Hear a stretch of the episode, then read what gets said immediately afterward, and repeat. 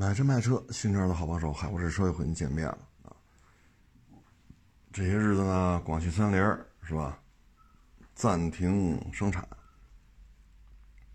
广汽的业绩呢，又把广汽三菱摘出来，单独放一边了。所以很多人觉得是不是三菱要退出啊？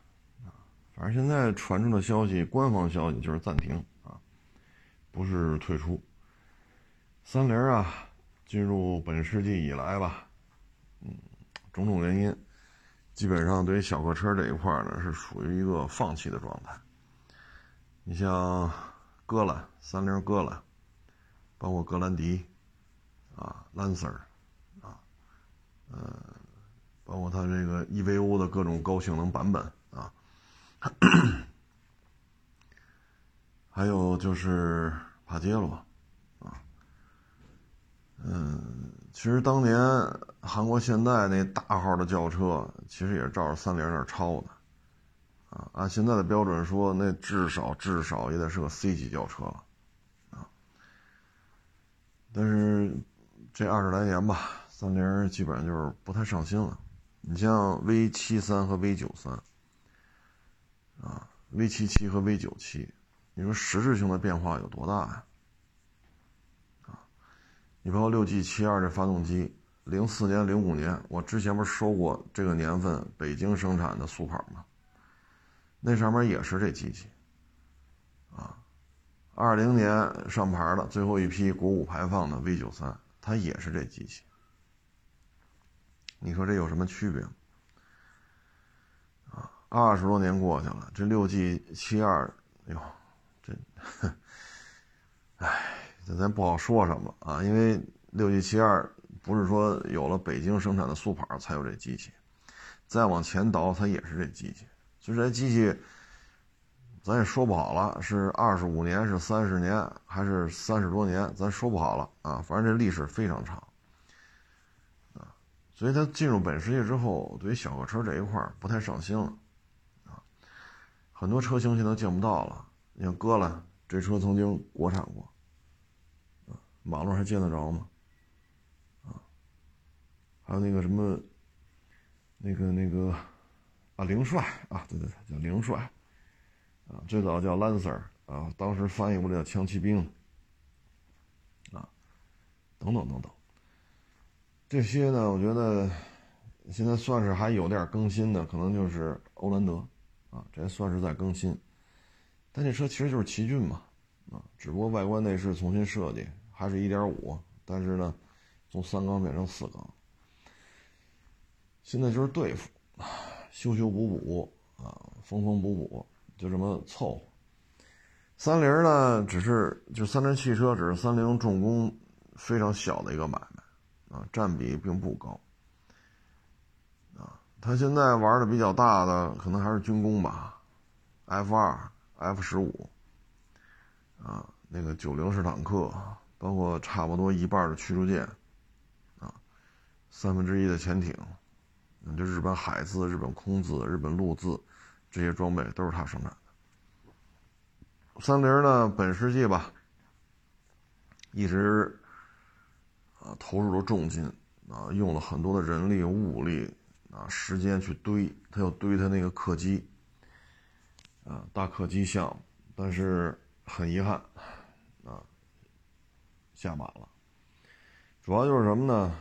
你给波音。做供应商，啊，比如说需要一个舱门，你生产一个舱门；它需要一个垂直尾翼，那你给它生产出来，啊，它需要一个什么起落架，你给它生产出来，啊，这些是什么呢？人家让你干什么，你干什么。你要是自己从头到尾设计出来，这就另外一回事儿，啊，这就好比说汽车啊，比如说啊，我这儿能生产玻璃。我这能生产轮胎，我这能生产座椅，啊，甚至于我还能生产机油，那你就能生产一部汽车吗？这好像有差距，啊，那你说我还有炼钢厂呢，我能出冷轧钢板，那这些和你造汽车不能划等号吧？对吧？啊，你说我甚至于我从冷轧钢板到我这开发模具。我能给丰田出车门的模具啊，我能给这个大众出这车门的模具，发动机盖的模具啊，恨恨不得大灯的模具我都能给它做出来。那你和你自己开发出一个帕萨特啊，自己开发出一个雅阁，这还是有区别的啊。所以大客机项目应该是耗费了他大量的资金，最后宣布失败。这个难度呢是非常大的。你比如 C 九幺九，啊，现在就是这发动机，当然咱现在没有明面的证据，说白了就是被卡脖子。我就让你的发动机不能工作，啊，大家记得吗？白俄罗斯总统那个波音七三七，突然一下被锁死了，远程锁死，这还不错，地面给你锁死了。如果飞的过程当中，后排通过后门程序进行操作，那飞机就掉下来了。啊，所以做这种飞机大民航项目，啊，包括军机项目，这对于三菱来讲呢，嗯，他觉得那个更重要，啊，但是现在事实显示呢，就是没做起来，那你要出口的话呢，F 二没法卖。F 二的价格都接近于 F 三十五了，但那玩意儿就是 F 十六 AB 早期型号的一个豪装版，它的性能跟后期的 F 十六 CD，甚至于现在的 F 十六 V 都是有区别的。啊，我个人理解啊，就是 F 十六 AB 的豪装版，那你卖的价格都接近于 F 三十五了，你怎么卖啊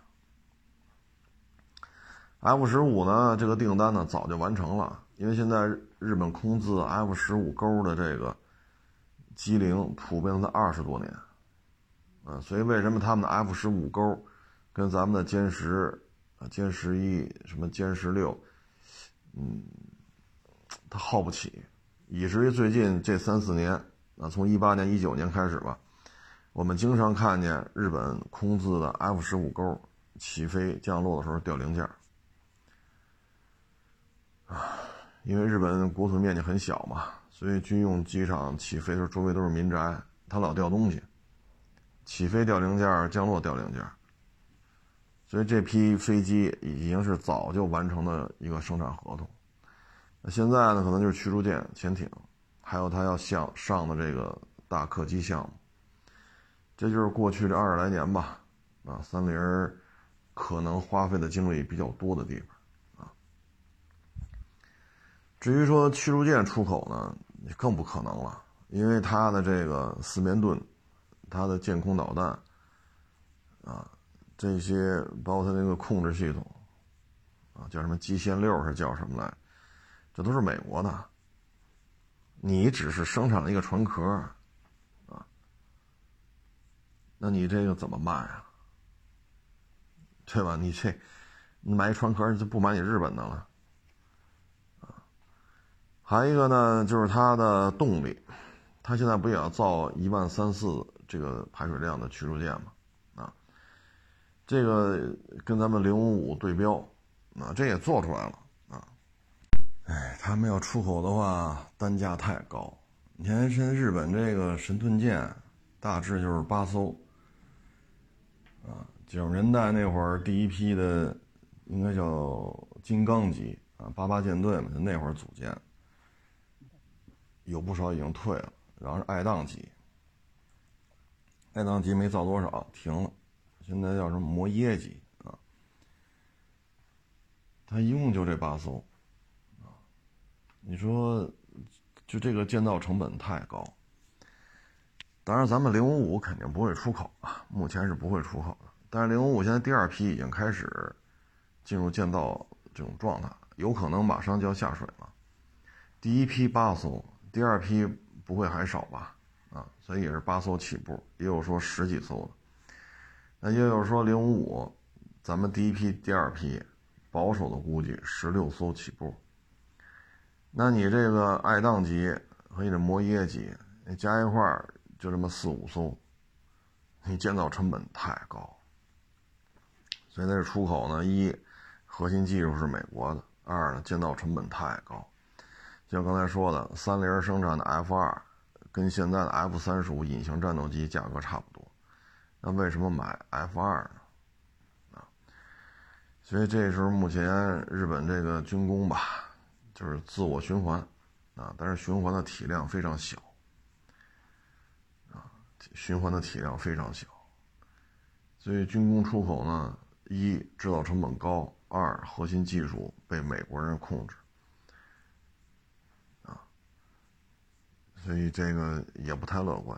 三菱现在就是吃空字、陆字、海字，就吃这个呗，能生产点啥就生产点啥啊，包括再用设备的维护保养，这利润也挺高的。毕竟你给 F 二、F 十五勾做保养，和你给帕杰罗做保养，这收费那就没法聊了。硬派越野车这块呢，帕杰罗系列就看吧。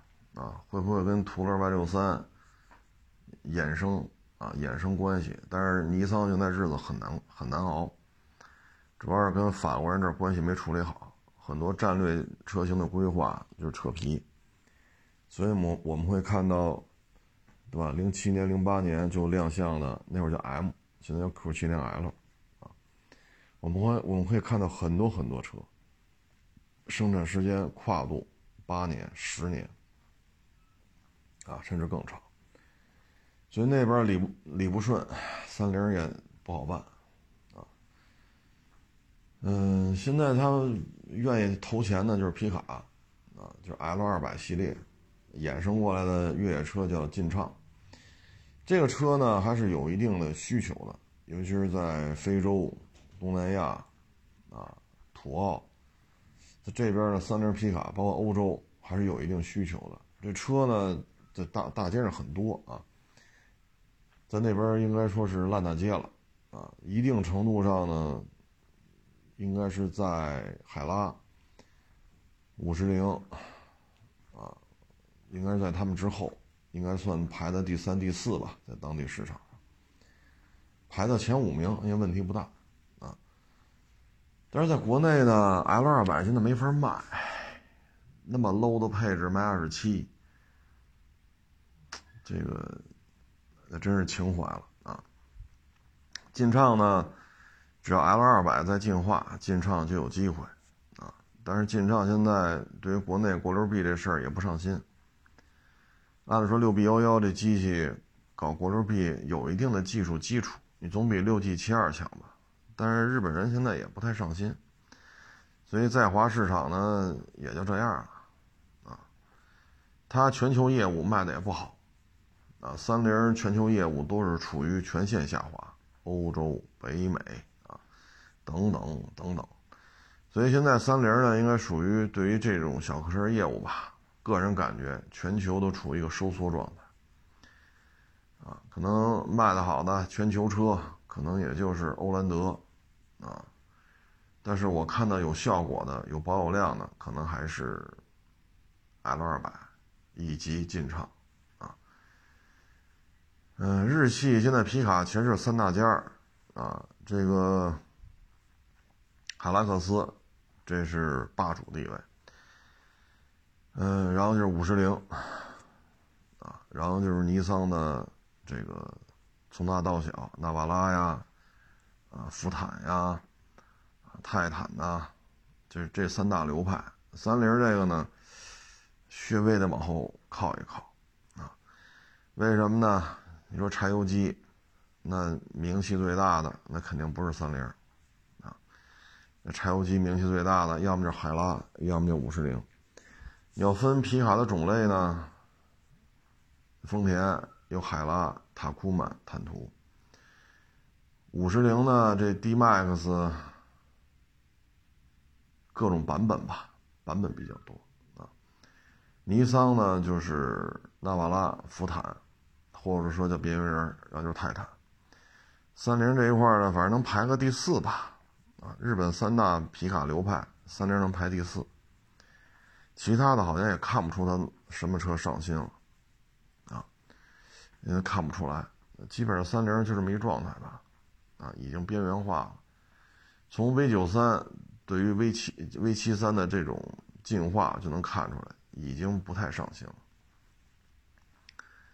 早些年呢，跟那会儿 LC 九零啊还能 PK 一下，那会儿 LC 九零还三点四 V 六呢，那会儿就是六 G 七二，然后是一 G R 四点零，还是六 G 七二，现在三点五 T 的这个发动机，陆巡 LC 三百上已经满处跑了，对吧？二点四 T 加混动，啊，二点八柴油。这些动力系统虽然普拉多幺八零没出来吧，但是雷克萨也好，丰田也好，这些动力系统很多车已经装车，开始发售了。而帕杰罗还是六 G 七二，这这个这只能说是三菱重心不在这儿啊，特别是大客机，损失的钱就没法聊了啊。你不能老说咱们 C 九幺九发动机这一块儿。被他妈老美那下家伙啊！你看日本，这算是 America 的看家狗啊，算是看家狗了。那他搞大飞机又怎样？你想分美国人的这个是吧？你想影响人家挣钱，那绝对不能惯着你啊！所以这个就能看出来，搞大客机，我们的运二零一颗螺丝。都不用国外的，啊，现在 U20A 就做到了。U20 早期版本四台发动机是外购的，那现在 U20A 全是自制发动机，所以 U20 就可以无限量的生产，啊，只要生产线忙得过来，就开始造吧。但是 C919 呢，初期立项呢，就是海外合作嘛，换取人家欧美的适航证。谈的时候还还还好，但是现在自打咱们这综合国力上升啊，中美关系越来越冷，所以现在明显的看出来，国际合作换取欧美适航证不行。而且现在 C 九幺九批量生产之后，这发动机就跟你玩阴的啊，反正也没事儿啊，再崩个两年吧，嗯，长江一千什么的也就差不多。到那时候你怎么弄？啊，用国产替代呗，啊，我们可以飞友好国家，啊，比如说北美和欧洲我不飞，我飞非洲，对吧？我飞这个俄罗斯，我飞东南亚，啊，我飞这些国家不就完了吗？我一样可以得到验证，一样可以得到批量生产，一样可以影响市场航大型客机的这种市场份额。哎，但是这说来话长了。说了容易，没个四五年，这事摆不平。所以通过 U 二零，再通过 C 九幺九，你就能看出来，造不如买这句话，得想好了啊！你再看看日本搞这大客机，那就是美国一条狗，那最后又怎么着？说完这个三菱，还一个其实就是爱信。在过去这十几年吧，二十年啊，有太多的自主品牌都巴不得去买爱信的变速箱，啊，确实质量好，尤其是爱信的这个六 AT，啊，口碑相当好。然后爱信呢，一度可以决定自主品牌某些车型的生与死，啊，你比如传祺 GS 八。第一代刚上市的时候，一度加价一万，销量比当时的汉兰达还要高。但是，爱信是丰田商业帝国里边的一个成员，那马上就不让你供，啊，不给你供货。传祺 GS 八一下子就无车可卖啊，当然也不能说无车可卖吧，就是大量的订单交付不了。那这热乎劲儿就凉了，啊！但是现在呢，你看爱信，爱信的自动变速箱质量依然不错，啊，最起码比那双离合的稳定，对吧？但是现在呢，爱信的业绩也是大幅度下滑。它跟三菱不一样在于什么呢？爱信还是愿意在小客车这个范畴里边去折腾的，啊，它的叫什么营业利润？下降了百分之七八十，这个营业利润的下降，主要原因就是什么呢？不是爱信本身做错了什么，而是时代变了。三菱呢是自己觉得自己可以搞重工业，可以搞军工啊，搞飞机、搞潜艇、搞军舰、搞坦克、搞大客机啊。但是日本本土的这个体量限制了它，因为当时包括当时包括现在，日本的各界政府既要维持川崎重工，也要维持三菱重工啊，不能把鸡蛋放在一个篮子里边，所以本身你装备量就很小。还要分给川崎一部分，还要分给三菱一部分。当然，有些活还得给第三个干活的啊。那爱信呢，主要是形势变化。电动汽车呢，不需要你这个六 AT、八 AT 啊，因为动力结构、原理全变了。那爱信这事儿就很难办啊，就好比说我生产火花塞的。那现在我要在国内做火花塞这买卖，那这买卖就不好做，因为纯电的车越来越多，啊，如果纯电的车每生产一百万辆，纯电车能占到三十五万辆，那我的火花塞销售客户就减少了百分之三十五，啊，那我的业绩就会下来。同样，爱信也是这样。所以有些企业的消亡吧，啊，他有的是不重视，有的是很重视，但是形势变化太快，啊。说完这个呢，再说说这个网约车啊。现在这网约车呀就很矛盾，双证啊，很多人考不下来，因为种种限制嘛，啊，特别是北上广深。但是呢，你车只要符合标准。你就能注册，就能去跑，然后呢就会被抓，就会被罚。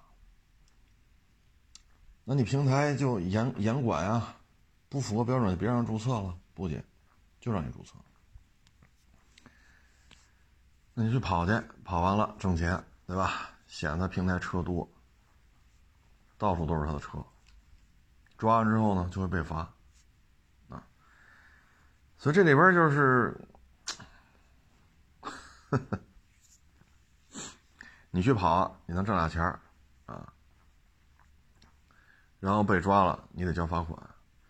平台呢有抽成，平台显得多，车多，这个就如同老代车或者老头乐，你别让他生产呀，你别让他卖啊。然后现在说了，马路上这车有危险。哎，所以你这里边就是这有些时候就是很很很矛盾，很矛盾，啊。然后现在平台上就天天就出这个啊，我花了五十万买个 E 三百，你看我拉网约车一天能啊一个月能挣三万多，一个一个在这说，哎我我花了四十多万买 A 六，我一月两万多，还有了那个买个什么。G L 八啊，我一天能拉一千八。你看那司机那脸色，红光满面。而这种跑网约车，一天不跑个十二、十四，不这么跑，你能挣几百块钱呢？你就这么跑，也不过就挣个七八百。当然了，赶上今儿顺啊。首都机场到大庆机场，大庆机场的门头沟，门头沟又到首都机场，首都机场又到大，你这一天赶五六个这个，那那是您顺，你活顺啊。那通常情况下，像北京，十二个小时到十四个小时，能跑个六七百块钱就了不地了。你得刨去车的费用，啊，这个那个平台抽成，那到你手里能有多少？四五百块钱，也就这样了，也就这样。但你要付出十二到十四个小时的运营时间呢？你看那些司机天天这么跑，十二三个、十三四个小时，你看那脸色，很疲惫。你再看这些人，红光满面的。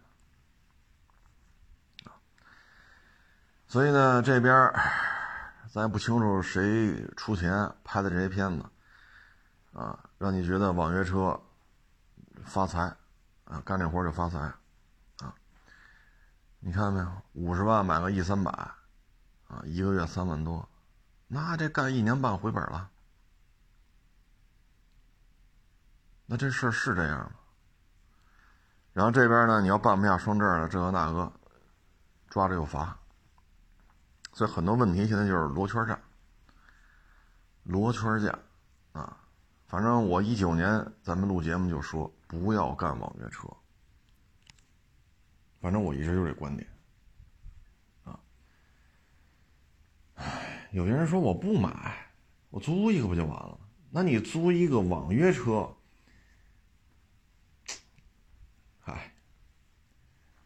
之前一网友不跟我说吗？你是一个什么？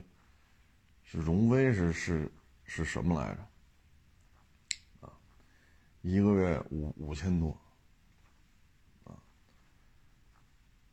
租的时候呢，尾标二零 T，以为是二点零 T 呢，结果才知道是一点五 T。那你夏天坐着客人开着空调，你超车什么的，这车没劲儿啊。那你说五千多，好家伙，您是没没去买去，这份儿钱也高了点吧？所以呢，悠着点吧。唉，还不如超市找个理货员，理货员卖把子力气，那可能是每天得走一万多步啊。要么小区保安，要么给人看大门去，啊，也别干网约车了，啊，租车也不合适。花钱买车也不合适，啊，哎，啊，说到这儿，跟各位再分享一个案例，啊，特有意思。这主呢，一七年就加我微信了，啊，一七年，然后加了我微信呢，我我看了一下啊，聊天记录，我们的聊天记录，啊。全是他给我发的，你办不办二手车贷款？啊，你需要不需要办贷款？啊，打一七年加了他微信，我们之间的联系就是这些。你需要不需要办贷款？你需要不需要这？你需要不需要那？然后还给我发过语音，你需要老板，你需要办贷款吗？我们这放贷可快了啊，收多少多少几厘几厘的这个息折呢？哎呀，我一看，年轻一小伙子，啊，这个，算了吧。按理说这就删除了，你没完没了给我发广告，我留着你干什么呀？啊，要么发文字，要么发语音。老板需要贷款吗？几厘几厘？老板需要贷款吗？要么就发文字啊。后来呢，要给我发，让我给点赞，我说行，就给你点了吧。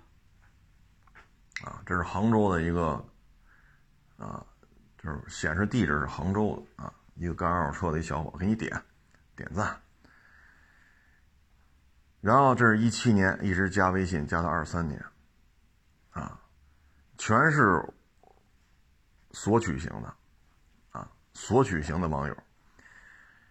春节呢，你哪怕走个形式，群发个春节快乐，连这都没有，啊，连这都没有。发给我的微信内容全是他发给我的。你要办贷款吗？你二手车需要贷款？你什么这需要贷款？你那需要贷款？全是这，要么你发语音，老板需要贷款吗？哎呀，我说这个也就看他是个年轻人，我就没把他删除。啊，你说一七年加到二三年，你除了我们需要容忍你的私信这些东西，就是。索取需要给你点赞，啊，好，这不嘛发短视频，这现在要对我们短视频冷嘲热讽。我说我一看，我说这些年了，一七年到二三年，你除了给我们发广告就是发广告，要么让我们给你点赞，就没有别的了。现在对我们短视频冷嘲热讽。那我们就把你拉黑了吧，拉黑之后不干了，你个大傻逼，我操你妈！海阔试车，你个大傻逼，这就来了，这就来了，啊！所以有些人呢，你跟他打交道，你会发现，我从一七年到二三年跟您老人家啊，当然他现在他有孩子了啊，应该也过三十了，跟您老人家加微信，除了接收你的垃圾信息。就是帮忙给你点赞，然后还得容忍你对我们冷嘲热讽，我们把你的拉黑，然后就开始破口大骂。这个账号骂完了，再加一账号接着骂，所以你会发现生活当中就是这种索取型的这种性格，啊，索取型的。所以有些人呢，一打交道，一开篇儿就。就是这种路子啊，就各种，是吧？就就给你发这个发那个，是吧？这个就没有什么好的结果啊！我再给大家举个例子，前两天也是看短视频找来的一网友，要卖一卡迪拉克，是 XTS 啊，还是 C T 几？我也没听清楚啊。我说行，问我在哪儿，我给发个位置，亚市这位置发，发完了又问。这这这个没去过，这应该怎么走啊？我说这么着，我就给他发那个，另外一个我们这地标性建筑的那以那个导航点，其实距离就几十米。一会儿又问，哎，这过你你这个是需要过天桥吗？我又给他发一导航位置，发仨，然后呢还特意给他拍了一下上立汤路，给他拍了个视频。你哪个路口右转？你看对面是哪儿哪儿？然后这水泥墩是水泥墩儿这边。然后进这院子，这停车场，然后左单独又给他拍这么一个将近一分钟的视频。好，好，好，我马上找你去，在欢乐谷呢，我吃完饭找你去。我说行，那等着吧。正好那天事儿还特别多，嗯，因为人网友把车卖给我了，但是备胎没没没在车上，给我送备胎。这边有网友找我聊天啊，那边又有人给我打电话，是要过来置换是怎么着？特别的忙。这时候呢，又给我打电话说：“你这到底怎么走啊？”我说：“发仨导航位置了，还没弄明白呢。”又给你拍了个将近一分钟的视频。这路立汤路哪个路口右转，拐过来水泥墩这边，然后再开到这儿这个路口进去，然后最后你知道给我说句什么吗？啊，我在这个欢乐谷呢。啊我说是啊，您是在欢乐谷，那您就来吧。啊，我这个叫了几个花香的过来，啊，要不你也来给出个价吧？我说我不去，啊，我说不去了。那你你你不是在花香吗？我说大兄弟，微信得给你发仨位置了，导航位置前面都写着昌平区立汤路。啊。那不行，我找你一趟。我说不用了，谢谢你，谢谢你，啊，你像这个就没有必要打交道了，没有必要打交道，啊，哎，你要说你不想来，嫌远，你就直接说，这无所谓，对吧？那咱不勉强。你要说你来，那咱就等着。没完没了的问，给你发三个导航位置，我要站马路边给你拍了个一分钟的视频，这么拐那么拐，那还要我们怎么服务啊？到约定点了，我来一句啊，你不在花乡啊？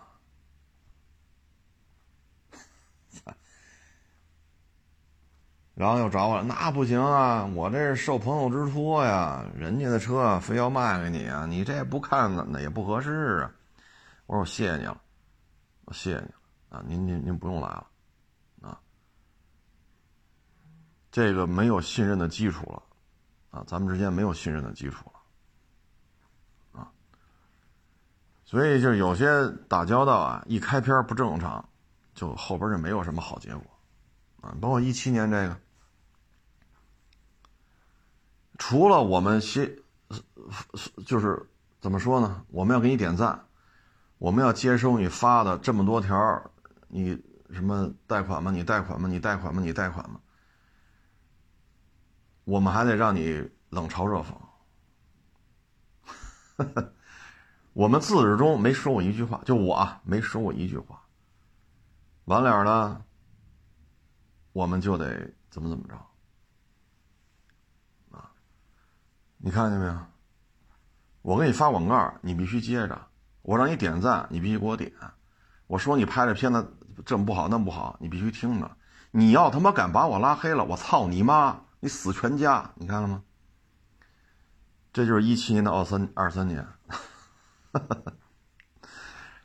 哎呀，这小伙子现在也当爹了啊，也有孩子了啊，疫情期间也当了爹了。